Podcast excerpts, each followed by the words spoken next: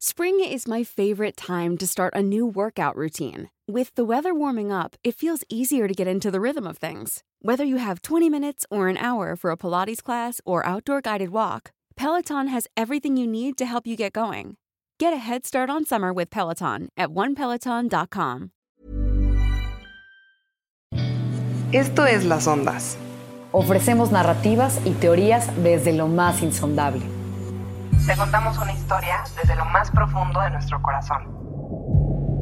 Bienvenidos al espacio en el que desenmascaramos las dualidades que habitan dentro de las entrañas de todos.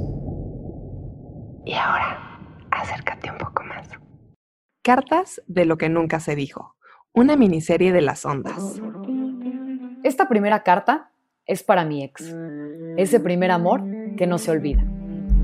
Creo que nunca podríamos habernos casado Alguna vez nuestro mundo fue el mismo, o eso creía yo. ¿Cuánta distancia es real y cuánta nos la inventamos nosotros? ¿Qué tan cerca estuvimos alguna vez y de qué exactamente? Mi papá dice que en el mundo de las parejas siempre se necesita un mangoneador y un mangoneable. Creo que mientras duró nuestra relación, yo era una mangoneadora y tú te dejabas. Y luego quisiste convertirte en mangoneador y a mí no me encantó. Eso o que yo iba en sexto de prepa y estaba sumida en una depresión terrible de no saber qué hacer con mi vida. Qué estúpida realidad la de escoger a lo que te vas a dedicar a los 18 años.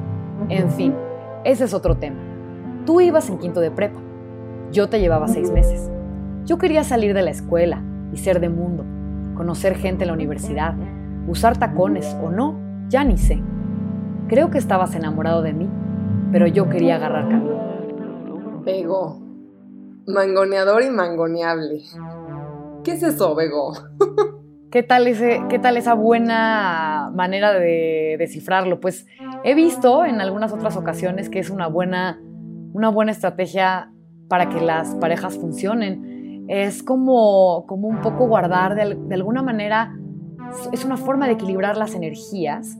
Este, el mangoneador, evidentemente, siempre va a tener un poco de poder, el mangoneable lo sabe y decide que está bien, que, prefiere vivir en esa especie de armonía que se genera cuando, cuando alguien tiene el control y te gusta ser controlado. O sea, es, para mí es algo que tiene que ver un poco con, con la personalidad, pero no sé si te haga sentido lo que te estoy contando.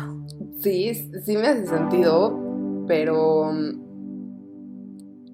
O sea, no sé, no sé no te... ¿Qué es lo correcto?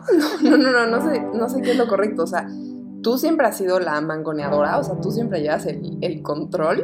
O, solo fue con este no me parece que fue esta relación fue esta relación te cuento rapidísimamente para no eh, quedarme muchísimo en este tema eh, nosotros anduvimos primero en secundaria y luego anduvimos en prepa y en secundaria él tenía el control absoluto yo estaba mm. enamoradísima y cuando regresamos fue porque él eh, vio que yo estaba empezando a salir con otro chavo y en ese segundo dijo, no, no, no, sí la quiero, la quiero de vuelta. Y entonces ahí es cuando yo, exactamente, típico, entonces ahí es cuando yo volví a tener ese control y, y, creo que como que ahí se quedó, o sea, ese control lo quería yo tener. Entonces estuvimos de alguna manera como en esa lucha de poderes, pero no te puedo negar que yo veo a algunas personas cercanas, algunas amigas mías, que esta manera de llevar sus relaciones funciona.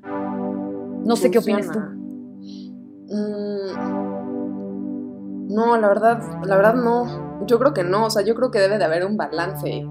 Yo suelo ser también la mangoneadora y eventualmente me choca. O sea, como que de pronto quiero que me mangonen, la verdad. Sí, sí, un poco de, hey, eh, no, mira, lo ideal sería que fuera un, que imagínate, pero lo ideal sería que fuera una, suerte de acuerdo o paralelismo entre hay cosas en que te van a mangonear y hay cosas en que tú este, mangonearás y si se puede llegar a un buen acuerdo entre esas dos, pues creo que ahí es donde está como la clave, pero una relación a los 18 años, pues es difícil encontrar ese ese, ese, en qué te voy a mangonear y en qué me vas a mangonear y cómo vamos a llevar esta relación. Ok, ok. Nada más una pregunta rápido. Eh, ¿Esto tiene que ver también con qué tan clavado está cada quien en la relación? porque yo lo interpreto como que el, el mangoneador es el que está menos clavado y el mangoneable es el que está más clavado porque deja que decidan todo por él, está de acuerdo en todos los planes. Es lo que yo entiendo de esto, pero no va por ahí. Fíjate que sí hay algo de eso. O sea, sí definitivamente hay algo de eso y hay algo también de, del, mangoneador y del mangoneable en, estar cómodo y en, huir un poco del, conflicto, de la confrontación.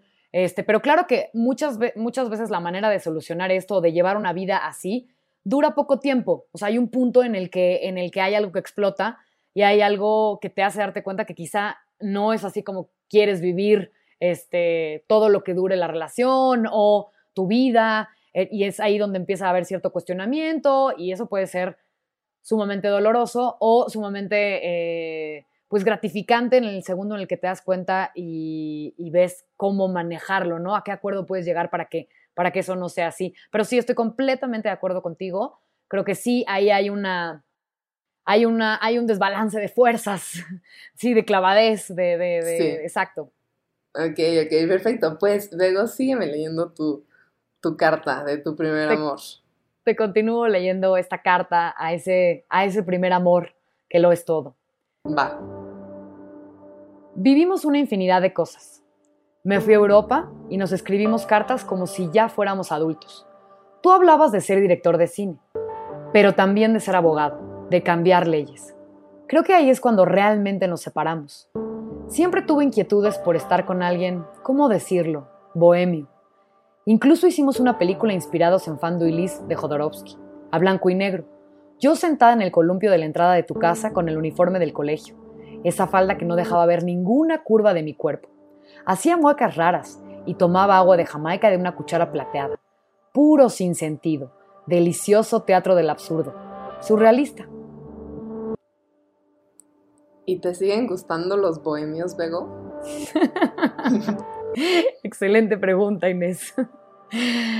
Mm, creo que, creo que, que si pudiera justamente ser mangoneadora en crear un tipo de persona con la que quisiera estar, le pondría un poquito de bohemio, un poquito de fresa, un poquito de, ¿sabes? un poquito de mangoneable y creo que tendría así como algo ideal. Eh, este, estás pidiendo como lo imposible, ¿no? Lo imposible, totalmente.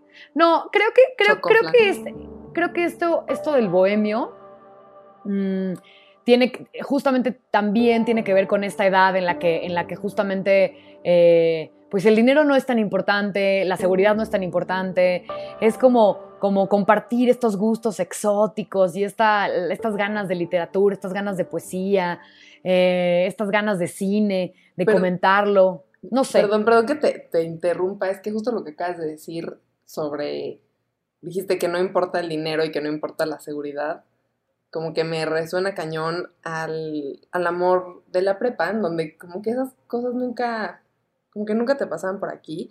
Y siento que por eso son amores tan intensos y tan puros, porque es...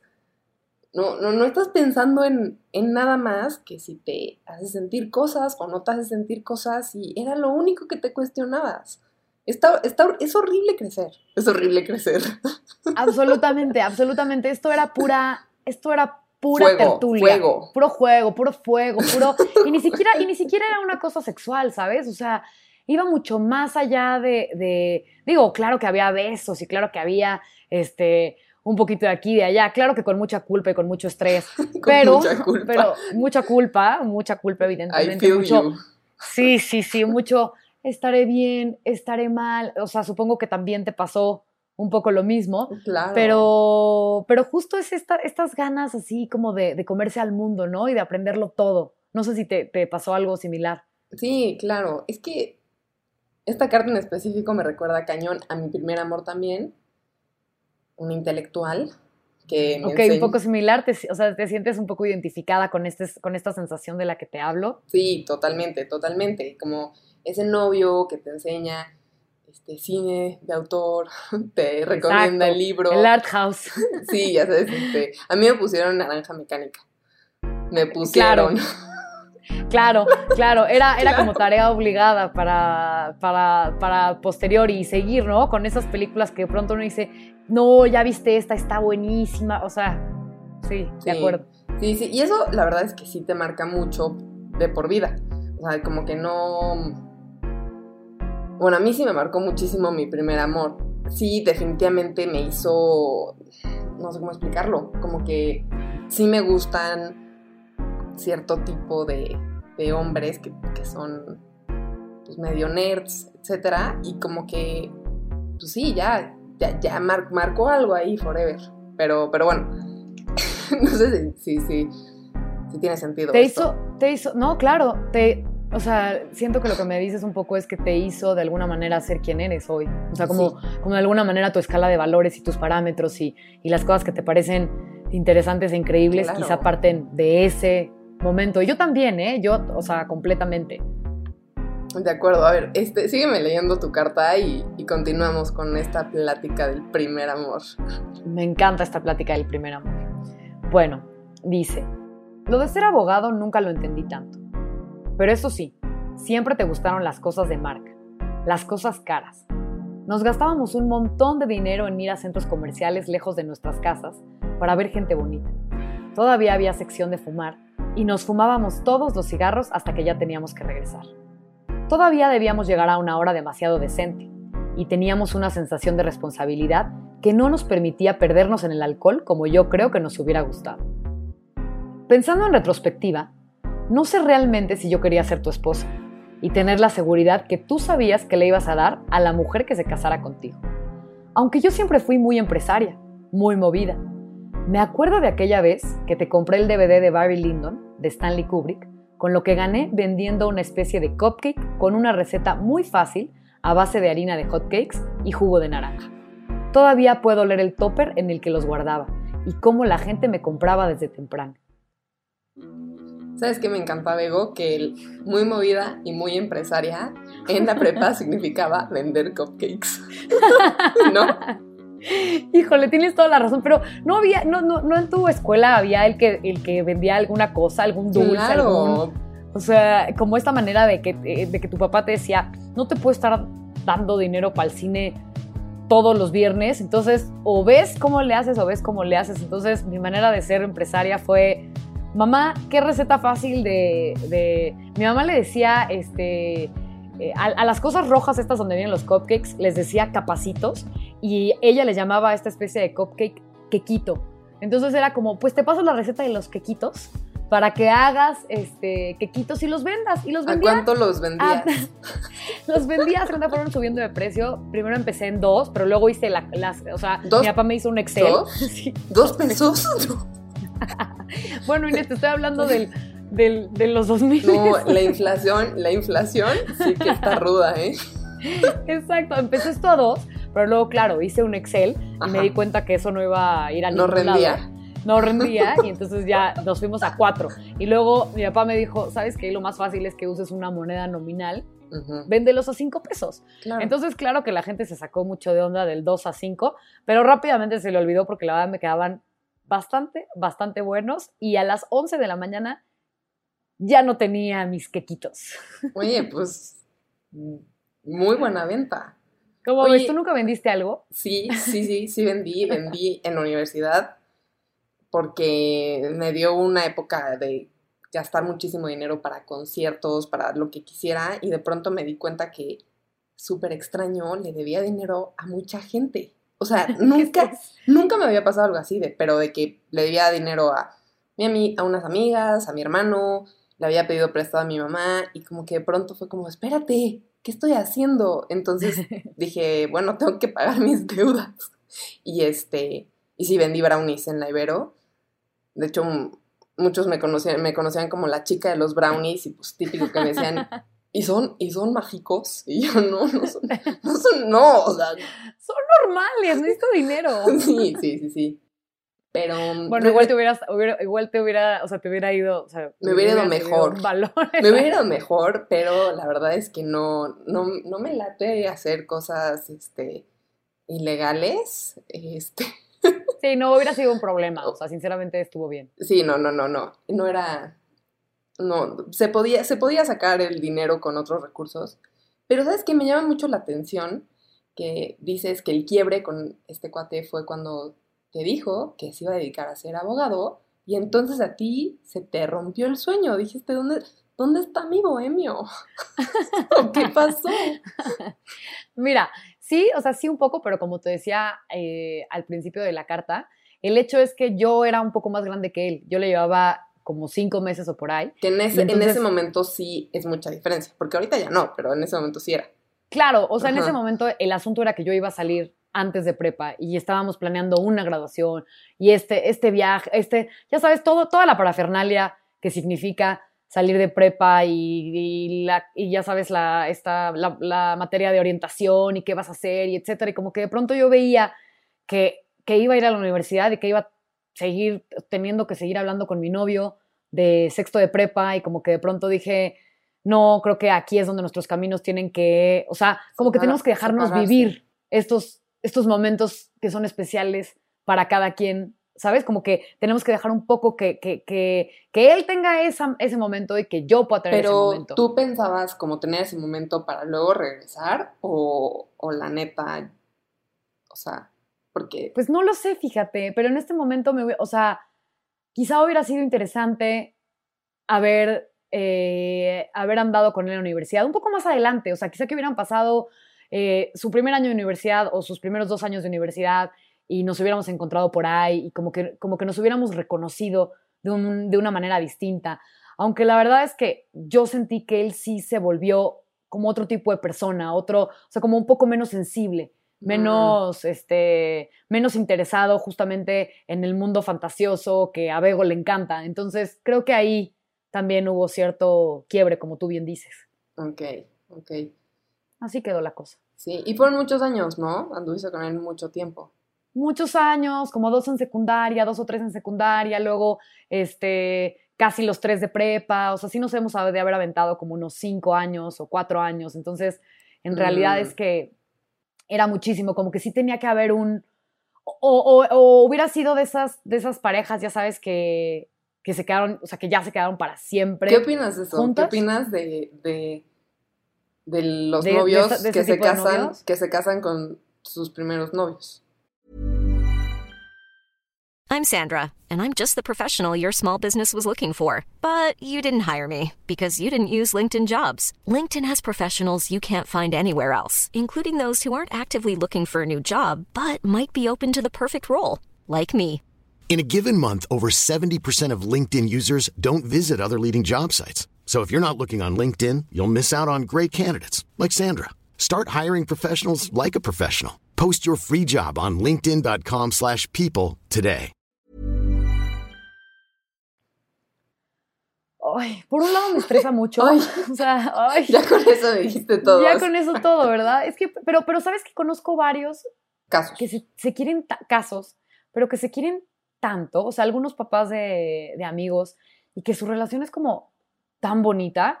Y, y, que, bueno, que claro que también conozco de otros que era muy bonita y que de pronto empezó también a ver como un y si me faltó esto, aquello, y este midlife crisis por ahí, como de los, o sea, como de cincuenta y tantos en adelante, que, que de pronto crees que puedes tener alguna otra cosa antes de que sea demasiado tarde.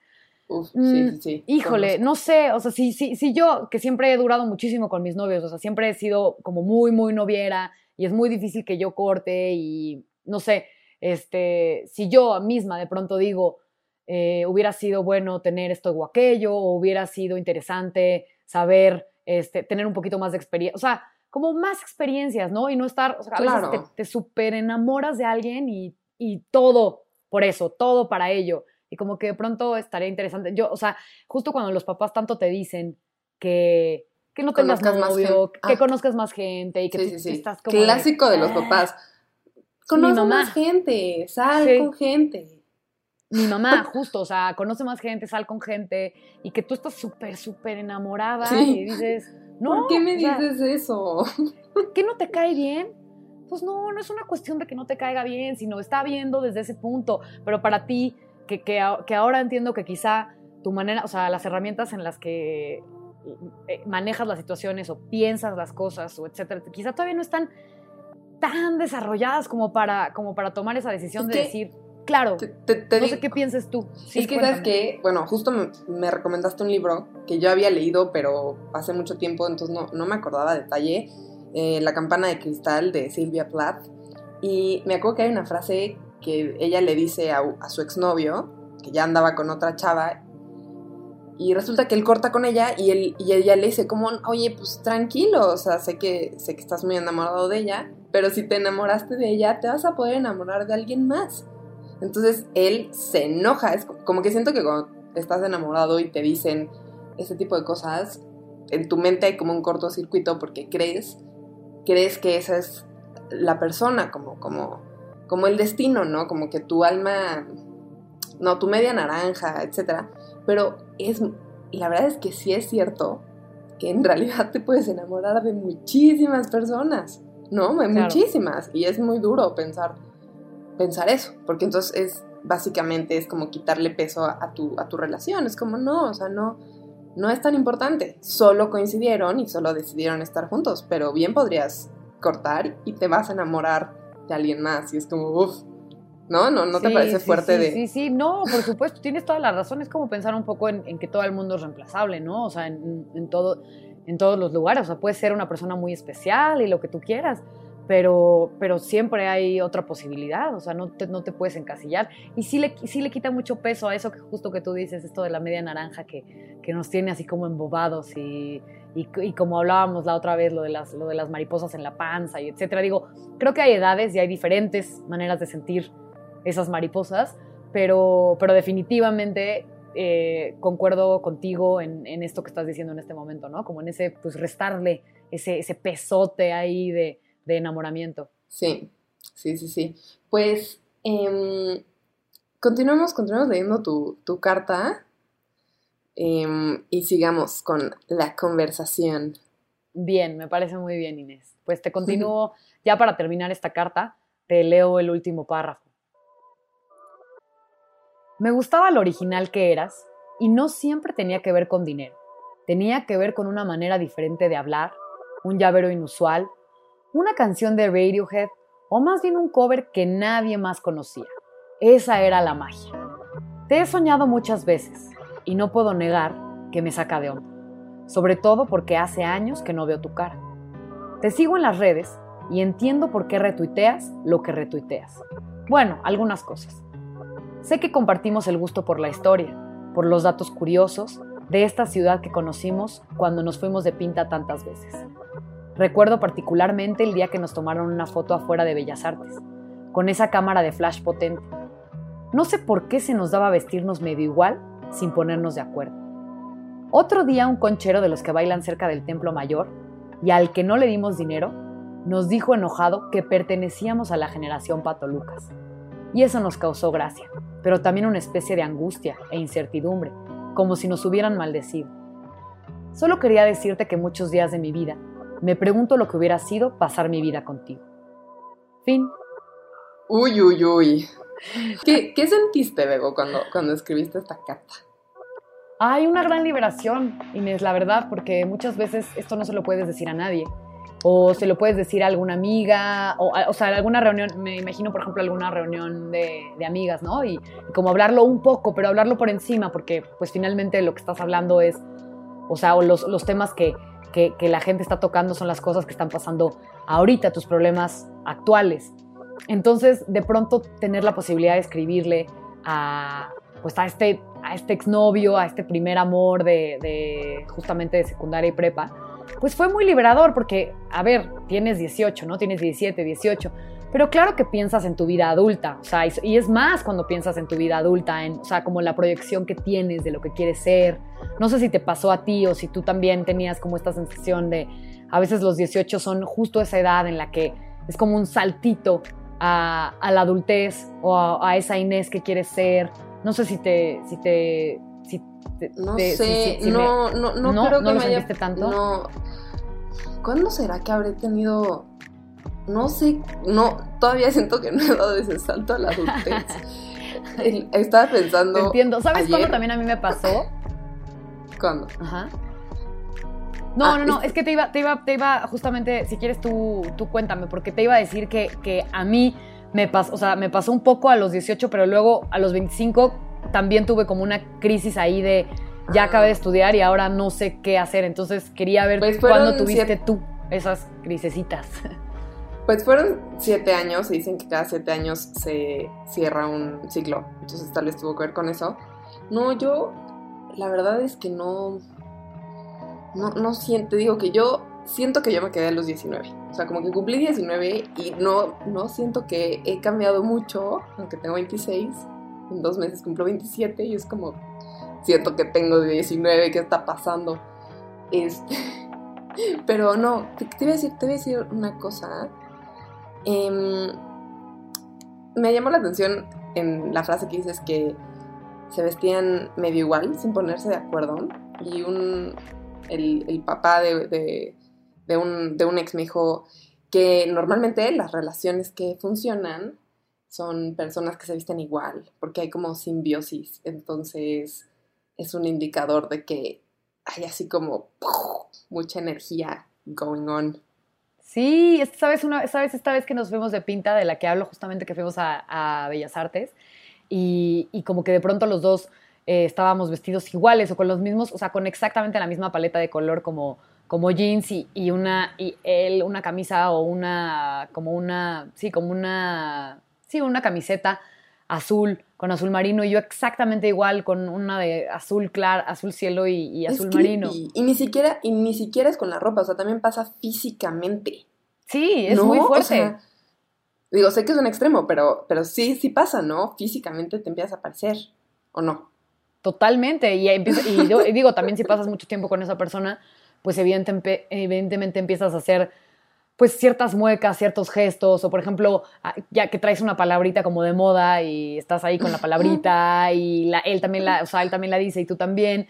Y pues sí, empieza a ver ahí de pronto, o sea, que hasta te preguntan como, ¿no son primos? O sea, cuando no te, sí. ya sabes, como, como de que si tuvieras algo, una relación todavía como, pues sí, como que Sanguínea. termina por ser sanguíneo, exacto, como muy fraterno. Sí. Es muy raro, la verdad. Sí, es muy raro, sí, es muy raro.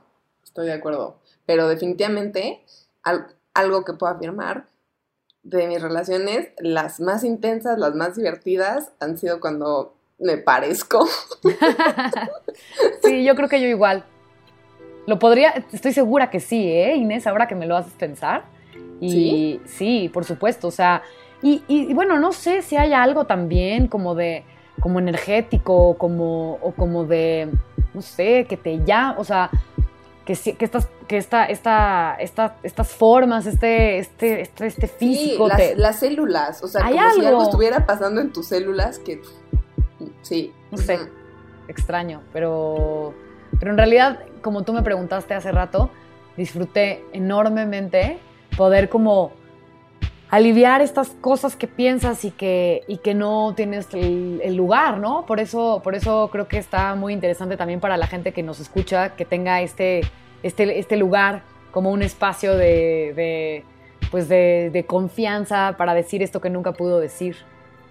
De acuerdo. Cartas. Cartas. De lo que no se dijo. Pues muy bien, Bego. ¿Algo, algo que, que quieras agregar? Con respecto a, este tema del primer amor? No, Inés, que disfruté muchísimo haber escrito la carta y haberla discutido contigo, porque de pronto hay, eh, a veces escribes cosas que, que, no te das cuenta de la potencia que tienen, o sea, y de lo que, y lo que realmente implican, o lo que, o quizá hasta hay un poco de confusión en lo que, en lo que querías decir y lo que la otra, la otra persona, en este caso tú, podrías interpretar, ¿no? O sea, como que uh -huh. es interesante, me, me, el ejercicio es maravilloso. Bego, la verdad es que me gustó mucho tu carta porque a mí me destapó la nostalgia y la melancolía de mi primer amor, el chavo de la prepa, tu primera vez de todo, o sea, pero específicamente la primera vez que te enamoras, que es, es como la mejor sensación del mundo, o sea, es como no sé, no sé, no, no, no sé cómo, a qué equipararlo, pero es, es como si tuvieras, no sé, eh, fuego corriendo adentro de ti todo el tiempo, cada detallito, esas miradas, esa conexión. Y, y pues también me llamó mucho la atención, creo que era un chavo similar. El mío no, el mío, ¿eh? El mío. el, mío el mío de mi propiedad. El mío no, no se fue por el camino pues de las, de las leyes. leyes. Pero Em, no sé, con, lo, con lo que yo me quedo, y creo que. Creo que sí, sí es algo que al menos para mí se quedó para toda la vida, es buscar, buscar esa, esa magia. Y sí creo que conforme vamos creciendo, deja, hay muchas, te empiezan a importar cosas que, tal, que no son tan importantes realmente y que, y que qué bonito, qué bonito es ser inocente porque te dejas ir durísimo, ¿no? Así como que no, no, sin control, a sentir sin control, atascarse sin control, emborracharse sin control. Y, y la verdad es que me parece maravilloso porque pues, es, de flojera hacer las cosas leve. Bueno, a mí no me gusta hacer nada nada leve, entonces, este, pues, pues, no, Por, por, supuesto, Inés, eh, significa, o sea, en realidad es que significa vivir, o sea, significa ganar experiencia, significa ser quien eres, significa este, pues al final también hacerte una vida de recuerdos, hacer una vida de, de, memoria de justamente estas experiencias de las que te hablo. Y yo concuerdo también y concluyo también así con que quizás lo que nos hace falta un poquito hoy en día, o sea, como no, como dejar un poquito de lado estas preocupaciones, todo lo que nos ha, también todo lo que nos ha dado, pues el tema del deber ser, del, en qué posición tienes que estar, eh, todo el tema del estatus, todo el tema de, ¿sabes? Como, como, como estas autoexigencias o estas exigencias que no nada más el sistema nos ha impuesto, sino, sino nosotros mismos. Y como que de pronto esta maravilla de estar enamorado a los 17, 18 es una verdadera gozada y creo que con eso deberíamos de quedarnos e incluso tratar de... Eh, pues recuperarlo un poquito, ¿no? Vivir un poquito así, aunque ya tengamos eh, más edad o etcétera, o estemos ya eh, con alguien fijo, o sea, ya sabes, en una relación realmente seria, que, que, etcétera, O sea, yo ya tengo 33, claro que ya es distinto, ¿no? Entonces, pero creo que sí sería maravilloso, ¿no? O no, por ejemplo, eh, calendarizar todo, ¿no? Vivimos en una época también como de calendarios y de, a esta hora cenamos y platicamos de no sé qué, o sea, como como que está bien de pronto sí dejarse ir, o sea, sí soltar, vivir. De acuerdo, de acuerdo. Como en el primer amor, Inés. como en el primer amor, donde no había reglas de nada. Así quiero, así queremos vivir. Sí. Pues creo que con eso concluimos, ¿no? Con eso concluimos. Hay que regresar a la inocencia y a la destreza. Así mismo estamos llegando al final de, este episodio de la miniserie de cartas de cosas que no se dijeron. Ahora vamos a escuchar las cartas de nuestros hondos, porque hay mucho que no se dice. Estas cartas fueron dirigidas a su primer amor. Córrela, maestro. Siempre pensé que mi primer amor había sido Patricio, mi novio de manita sudada de primaria, pero pensándolo bien, ese puesto va para César. Lo que se acerca del amor, lo sé por él. Ese cosquilleo en el estómago que sientes al ver sonreír a esa persona, lo conozco por César. La química que puede existir entre una simple mirada, la conozco por César. Los escalofríos que sientes al tenerlo tan cerca, los he sentido incontables veces por César. Las canciones de Julieta Venegas me recuerdan a ti. Qué fortuna que tú hayas sido el que me mostró un lado completamente nuevo de la vida. Tepit Nayarit, primero de julio del 2020. Sin embargo, tengo una especial habilidad para quererte. Inventamos una frase, frase inspirada en un gran poeta. La inventamos los dos, en una tarde. Que esa especial habilidad para quererte fue mi mejor habilidad en esos meses.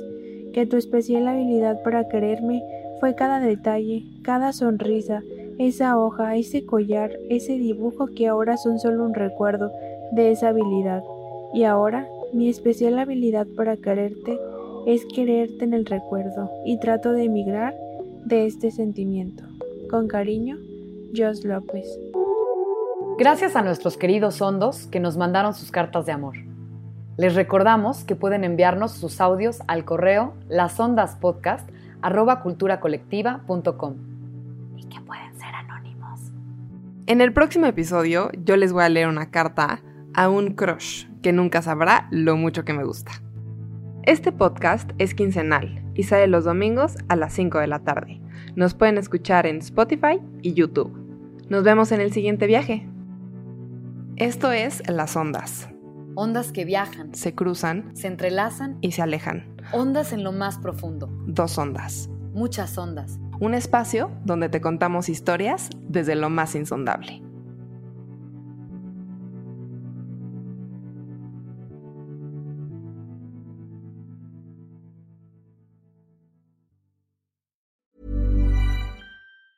Even when we're on a budget, we still deserve nice things.